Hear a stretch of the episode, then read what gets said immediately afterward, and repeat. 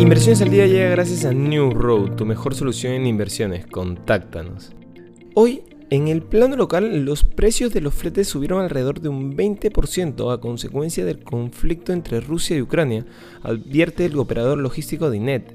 Otro problema que enfrentan los importadores es el rebote de la pandemia del COVID-19 en China, que ha generado el cierre de puertos y derivará en un retraso de mercadería.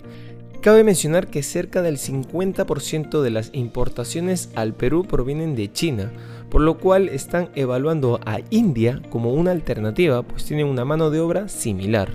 En cuanto al tipo de cambio, se mantiene estable en los 3.73 soles. En los mercados internacionales, el creciente temor a la aceleración de la inflación y al alza de las tasas de interés hacía que el rendimiento de los bonos estadounidenses y europeos tocara nuevos máximos en las primeras horas del día. Las acciones mundiales operaban prácticamente planas, resistiendo ante otra brutal liquidación en los principales mercados de bonos.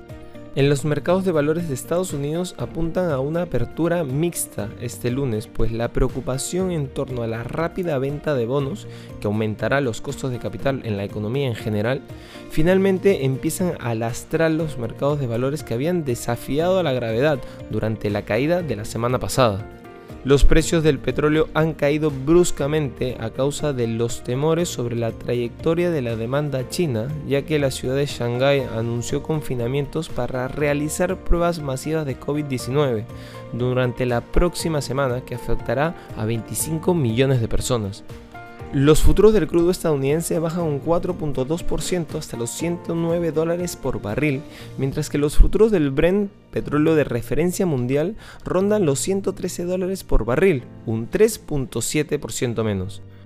Por otro lado, el Banco de Japón ha intervenido fuertemente en los mercados de bonos japoneses, comprando bonos para mantener el rendimiento a largo plazo en la tasa de objetivo que se ha fijado.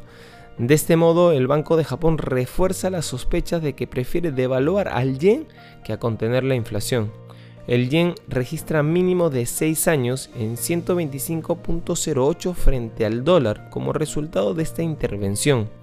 La acción del Banco de Japón respalda una serie de declaraciones de esta última semana por parte de los funcionarios de la institución nipona, que se mostraron llamativamente relajados ante la caída del yen en los mercados de divisas.